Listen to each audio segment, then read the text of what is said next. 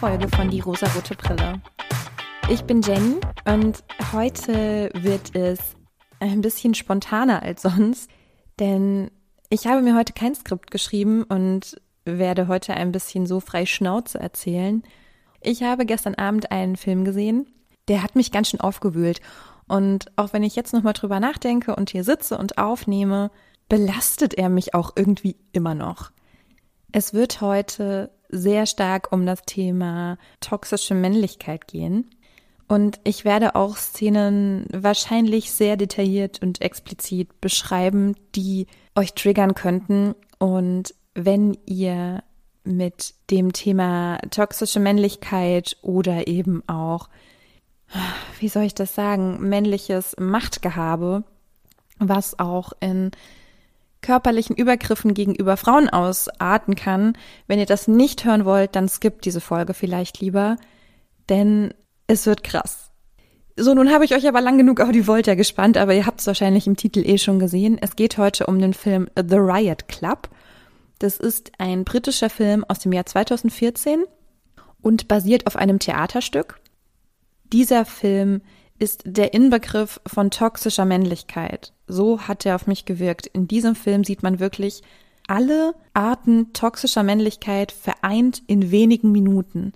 Und es ist wirklich krass und ich war wirklich sehr, oh Gott, ich weiß nicht, ist ergriffen das richtige Wort, aber so, ich war angespannt beim Schauen des Films und das hat mich wirklich sehr stark beschäftigt und das war nicht leicht für mich, denn es hat mich, also es hat mich so krass so krass eingenommen und, und oh, also mir fehlen tatsächlich die Worte. Ich finde es wirklich schwierig, da ein, ein richtiges Attribut dafür zu finden. Aber ich erzähle euch jetzt einfach erstmal, worum es in dem Film überhaupt geht. The Riot Club ist tatsächlich der Name eines Clubs an der Universität in Oxford in London.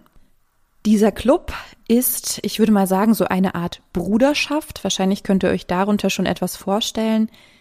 Also es ist keine Studentenverbindung, wie man es vielleicht auch aus Amerika kennt zum Beispiel. Es ist wirklich ein exklusiver Club, in dem nur ganz exklusive Männer Zugang haben. Die Mitgliederanzahl, die ist auch begrenzt. Es ist für viele Studenten eine Ehre, in diesen Club aufgenommen zu werden. Aber er ist auch unfassbar toxisch und ich werde versuchen, das jetzt ein bisschen weiter auszuführen. Also, dieser Film beginnt damit, dass wir schon an der Universität sind, allerdings nicht in der heutigen Zeit, sondern um das 18. Jahrhundert herum. Wir sehen einen jungen Studenten, der von einem Ehemann ermordet wird, weil er mit dessen Frau Sex hatte. Und seine Freunde gründen daraufhin den sogenannten Riot Club, um ihn zu ehren, denn er war ja so ein toller Mann und so mutig und er hat es verdient, dass zu seinen Ehren ein Club gegründet wird und man ihm nacheifert, weil er ein unfassbares Vorbild war. Und die jungen Männer beschließen, dass nur die klügsten und besten Studenten Oxfords in diesen Club aufgenommen werden dürfen. Und sie huldigen sozusagen dem Lebenswandel, den dieser Lord Riot, wie er sich selbst genannt hat, sie möchten ihm gerne nacheifern. Also das ist sozusagen die äh, Gründungsgeschichte dieses Riot Clubs und Offensichtlich bestand er all die Jahre und besteht auch noch bis heute, also bis zu dem Zeitpunkt, wo wir in den Film quasi einsteigen. Und wir lernen zwei junge Studenten kennen, die beide aus der Oberschicht stammen und Erstis in Oxford sind.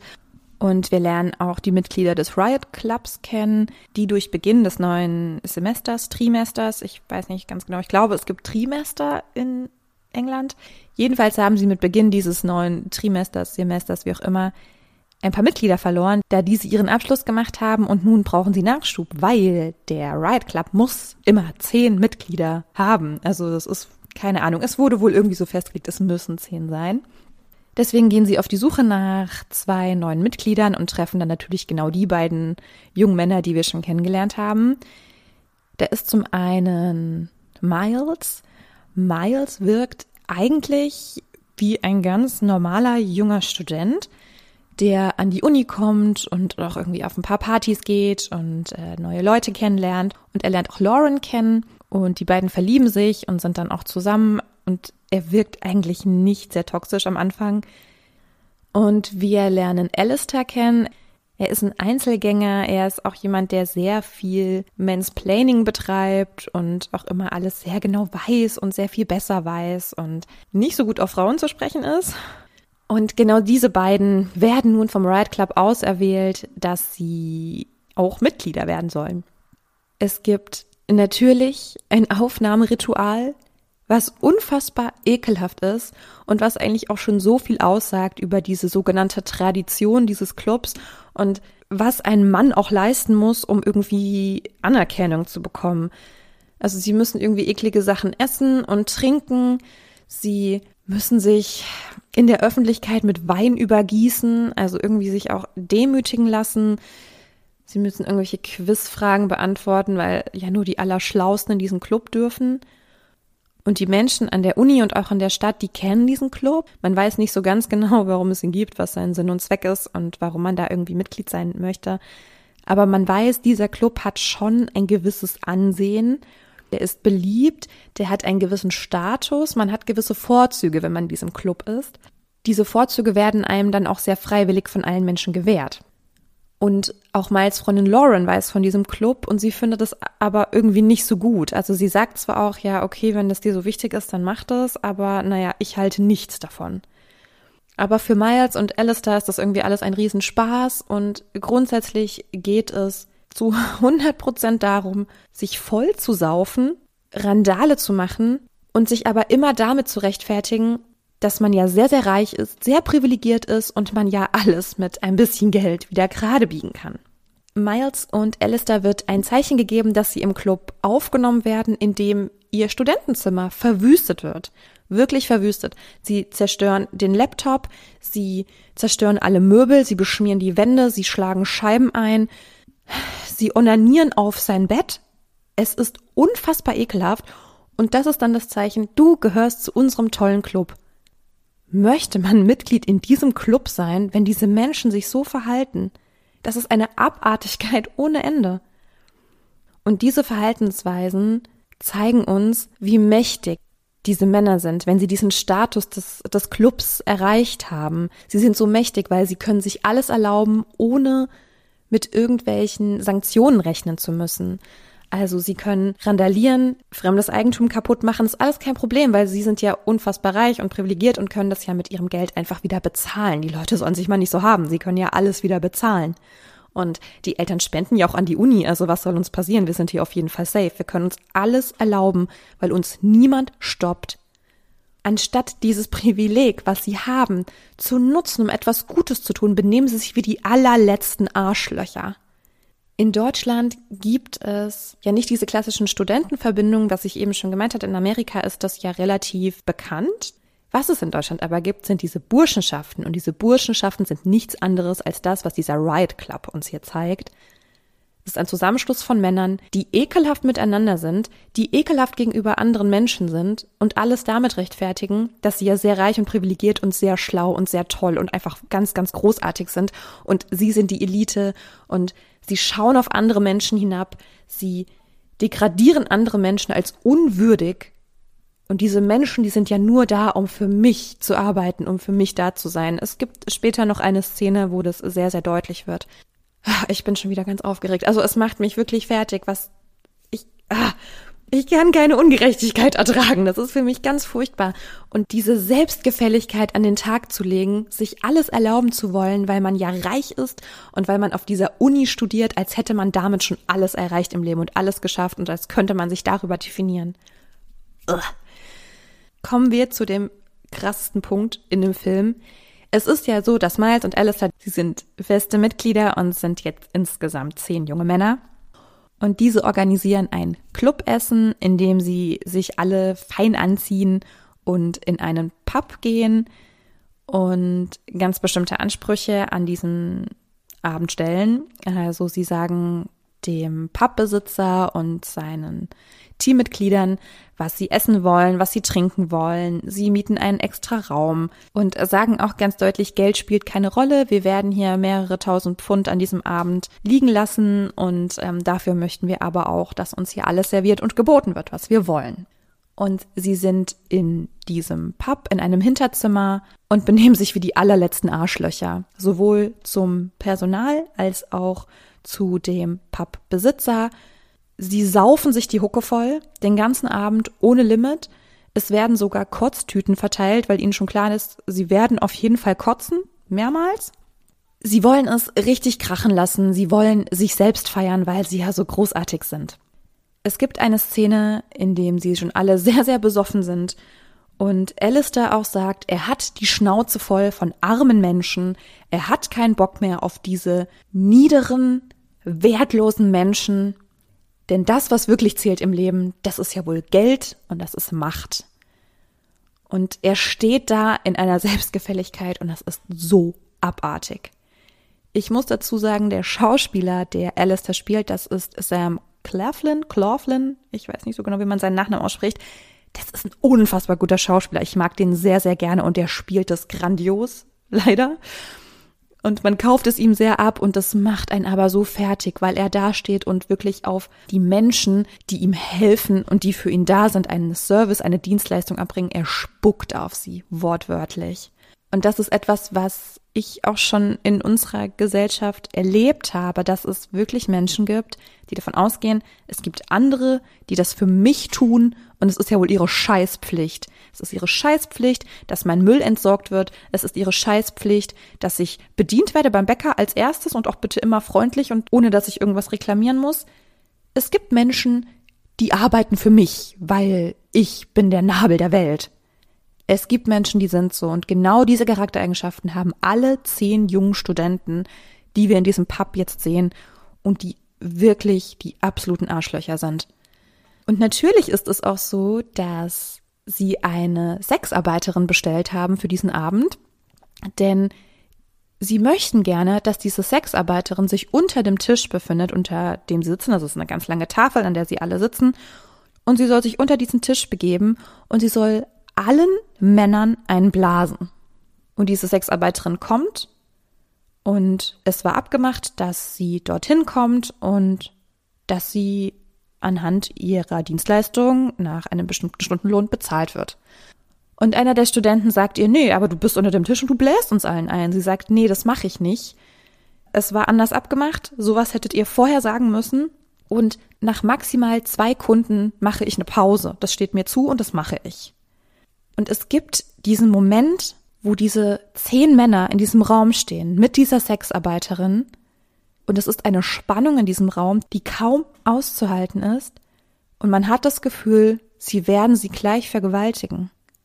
Ich hatte unfassbare Angst, dass das gleich passieren wird, weil diese zehn Männer in dem Raum, die auf sie schauen und die das von ihr wollen und das auch ihr sagen, so hey, das ist doch dein Scheißjob, hier blas uns ein, das ist dein Job, mach das gefälligst. Und sie sagt, nein, ich mach das nicht. Und es ist diese Spannung in dem Raum, dass man denkt, oh Gott, sie werden sie gleich vergewaltigen. Ich kann euch beruhigen, es passiert nicht, sie kann gehen. Es fallen wirklich Sätze wie, jetzt hab dich doch mal nicht so, so anstrengend kann das nicht sein, du machst doch gar nichts. Und bei deinen anderen Kunden, du liegst doch nur da, du machst doch gar nichts. Und diese Spannung, die war so greifbar und ich hatte wirklich, ich hatte so Angst, dass dieser jungen Frau gleich etwas Schlimmes passieren wird. Ich hatte ja schon gesagt, Miles ist derjenige, der eigentlich noch irgendwie ein guter ist in diesem ganzen beschissenen Machtkonstrukt. Und er schreibt seiner Freundin Lauren und sagt, Lauren, bitte komm her, bitte hol mich hier raus. Es wird nicht so ganz klar, ob wirklich er diese Nachricht geschrieben hat oder doch einer seiner Freunde in Anführungszeichen.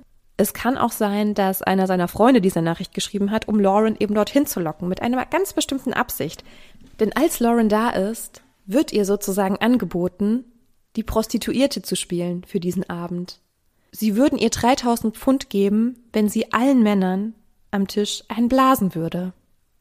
Und sie ist entsetzt. Sie schaut ihren Freund an und sagt, äh, Miles, bitte, was soll die Scheiße? Hilf mir. Und Miles sagt zu ihr, ja gut, das musst du wissen. Und auch wieder, diese Szene ist genauso wie eben bei der Sexarbeiterin. Man hat das Gefühl, oh, scheiße, gleich passiert etwas Schlimmes. Und sie werden sie vergewaltigen. Das war mir so klar. Es war so schrecklich, mir, mir ist schlecht geworden. Ich fand es unfassbar schlimm. Es ist auch so, dass einer Lauren festhält und sie küsst, also ihr einen Kuss aufzwingt und sie wegrennen will durch die Tür, die aber abgeschlossen ist, oder sie bekommt die Tür nicht auf und du denkst dir, oh Scheiße, Scheiße, sie werden jetzt etwas Furchtbares mit ihr machen. In dem Moment versucht auch Miles einzugreifen, also er will seinen Freund von Lauren wegziehen und will ihr helfen und er schreit auch, er wird aber festgehalten von den anderen. Und dann kann sie sich auch befreien und sie kann rausrennen. Oh Gott, es nimmt mich gerade so mit, weil diese, diese Spannung in diesem Raum, in dem sie sich befinden, mit diesen zwei Frauen, die fast Opfer geworden wären. Und es wäre sehr realistisch gewesen, dass das passiert wäre. Und es ist bestimmt auch nicht das erste Mal, dass sowas passiert ist. Es ist auch schon Jahre davor passiert und sie sind alle unfassbar stolz darauf, dass sie sich eine, eine Nutte leisten können und dass ja jede Frau sie einfach bedienen muss, weil sie sind ja die größten Heroes of the world. Man weiß, es ist schon passiert. Und das macht es so schrecklich und so schlimm. Es geht weiter. Also auch Miles bricht in diesem Moment nicht ab und sagt, ey Leute, ciao, ich verpiss mich, was seid ihr für bescheuerte Idioten, was habt ihr meiner Freundin angetan? Nein, er bleibt. Und sie saufen weiter und saufen und kotzen und saufen und dann fangen sie an, dieses komplette Zimmer in diesem Pub auseinanderzulegen. Sie zerstören die komplette Einrichtung, sie legen alles komplett auseinander, es wird überall hingepisst, es wird hingekotzt, es wird alles randaliert auseinandergenommen. Und dann kommt der Pappbesitzer und sagt, ey Leute, was soll die Scheiße, das könnt ihr nicht machen. Was habt ihr mit meinem Pub gemacht? Und sie sagen wieder, ich habe das Geld, ich zahle dir das doch, was willst du? Und er sagt, nein, ihr habt aber auch meine anderen Kunden draußen vergrault. Ja, aber was hätten sie dir bezahlt? Äh, 100 Pfund? Hier, ich gebe dir 200. Ganz gönnerhaft, als wären sie die größten Helden überhaupt. Und er sagt, aber darum geht es mir nicht. Es geht mir nicht darum, dass ihr mir so und so viel Geld bezahlt. Ihr benehmt euch hier richtig scheiße. Daraufhin fangen sie dann an, den Pappbesitzer zu verprügeln. Und sie verprügeln ihn so hart, dass er ohnmächtig wird, er ist bewusstlos und Miles ruft daraufhin einen Krankenwagen. Und die anderen versuchen ihn davon abzuhalten. Der Pappbesitzer wird ins Krankenhaus gebracht, ihm geht es nicht gut. Die jungen Männer kommen alle ins Gefängnis und werden dort eine Nacht festgehalten. Aber da keiner von ihnen irgendetwas sagt, werden sie wieder entlassen. Und sie beratschlagen dann auch, ob sie irgendetwas sagen werden. Also ob sie sozusagen einen von ihnen opfern, der sich als der Schuldige bekennt, damit die anderen neun ihr, ganz, ihr Leben ganz normal weiterleben können. Und das ist im Prinzip auch das Ende des Films. Also letzten Endes wird einer von ihnen überführt. Das ist Alistair, weil DNA am Opfer gefunden wurde und er wurde somit überführt und er hat die anderen auch nicht verraten. Aber ich frage mich, es muss doch der Polizei klar sein, dass alle zehn Männer in diesem Raum waren und sie mal mindestens für unterlassene Hilfeleistung alle angeklagt werden müssen und alle exmatrikuliert werden. Denn das war ihr größtes Problem. So, oh Gott, hoffentlich werden wir nicht rausgeschmissen aus der Uni. Leute, ich weiß nicht, warum ich mir diesen Film angeschaut habe. Ich kann es euch nicht sagen. Die Beschreibung hat irgendwas in mir hervorgerufen, dass ich dachte, ja, das ist ein Thema, das finde ich interessant, denn gerade so Burschenschaften und Vereinigungen, ich finde das interessant aber es wirklich so zu sehen, und ich meine, das ist ja nur ein fiktives Werk, das ist ja nicht die Realität, aber ich glaube schon sehr nah dran an der Realität. Das zu sehen, das war so schlimm. Und ich stelle mir auch oft die Frage, so woher kommt das? Also warum sind Menschen so? Warum wollen sie in diese Burschenschaft? Warum ist das den Menschen so wichtig? Und es mag ein Vorurteil sein und es mag sehr einfach gedacht sein und das ist auch bestimmt nicht in allen Fällen so. Aber wenn man sehr privilegiert ist, und ich meine damit sehr, sehr privilegiert im Sinne von sehr, sehr reich, ist dein Fokus in deinem Familienleben auch auf diesen Reichtum und diese Macht begrenzt. Das heißt, wenn du Kinder hast, wirst du denen einfach nicht so eine innige tiefe Liebe geben, weil dein Fokus auf dem Reichtum und der Macht liegt und dein Fokus ist für dein Kind, es muss erfolgreich sein, es muss einen gewissen Status erhalten oder erreichen und es geht nicht um die Selbstverwirklichung des Kindes, es geht nicht um die Liebe, die du deinem Kind gibst, um den familiären Zusammenhalt, darum geht es nicht. Es geht um Leistung, es geht um Erfolg und es geht um Macht und Status und Prestige und was nicht alles. Und wenn du so aufwächst und dann auf eine Universität kommst, wo du Mitglied eines Clubs sein kannst, der genau diese gleichen Werte vertritt, die du ja auch vertrittst, weil du so aufgewachsen bist, dann gehst du in diesen Club und darin fühlst du dich wohl. Und diese Härte Und diese Distanz, die du zu anderen Menschen hast, auf die bist du stolz. Und es ist eben sehr viel verbreiteter bei Männern, da auch gerade Jungs in der Erziehung eher beigebracht wird, dass man eben hart und stark und mächtig sein soll. Das wird bei Mädchen nicht so stark reproduziert. Auch bei sehr reichen, privilegierten Mädchen nicht. Da gibt es eher andere Ziele, eher so etwas wie sei rein und sei brav, sei keine Schlampe. Also noch viel stärker, als es auch, ich sag mal, in der normalen Gesellschaft ist, in einer Mittelschicht ist oder auch in der Unterschicht ist. Ich meine, da gibt es natürlich Unterschiede, das ist ganz klar. Aber in der Oberschicht, in der wir uns hier in diesem Film bewegen, ist es ganz klar diese toxische Männlichkeit, die gefördert wird und die belohnt wird. Denn diese jungen Männer erfahren keinerlei Strafe für ihr Verhalten, nicht für die furchtbare Tat und auch schon gar nicht im Alltag das Verhalten, dass man das Zimmer eines Kommilitonen komplett verwüstet, in seine Privatsphäre eindringt, das ist etwas, was sehr stark belohnt wird, weil das wird mit Mut gleichgesetzt und mit, mit Durchsetzungsvermögen. Es ist aber einfach Übergriffigkeit und Gift. Es ist so giftig, wie diese Menschen sich verhalten. Ich bin gerade unfassbar emotional, weil es mich sehr auffühlt. Mein Herz ist ganz hart und es schlägt ganz schnell, weil dieses Gedankenspiel, was dieser Film mir gezeigt hat, eben auch die Realität ist und dieses Wissen, dass es die Realität ist, das macht mich ganz traurig und wütend und ich bin sehr sensibel, was so etwas betrifft. Ich bin sehr sensibel, was negative Verhaltensweisen zeigt. Ich bin sehr harmoniebedürftig, das kommt auch noch hinzu. Und wenn ich so etwas sehe, dann möchte ich heulen. Und diese zwei Momente, wo eine junge Frau in diesem Kreis von zehn Männern steht und es wirklich, du konntest es mit den Händen greifen, diese Gefahr, dass sie vielleicht gleich vergewaltigt wird. Man konnte es wirklich spüren. Und man hat es ja nicht gesehen. Und es ist auch nicht passiert. Aber allein diese Möglichkeit, es hätte passieren können, ist ganz furchtbar. Das ist der Grund, warum ich Feministin bin. Und das ist der Grund, warum ich diesen Podcast habe, um über Filme zu reden. Und grundsätzlich ist ja dieser Film kein schlechter Film. Das muss ich auch sagen. Dieser Film zeigt nur schlechte Charaktereigenschaften auf, schlechte gesellschaftliche Strukturen eher. Es sind ja nicht die individuellen Charaktereigenschaften, es sind die gesellschaftlichen Strukturen, die dieser Film uns zeigt.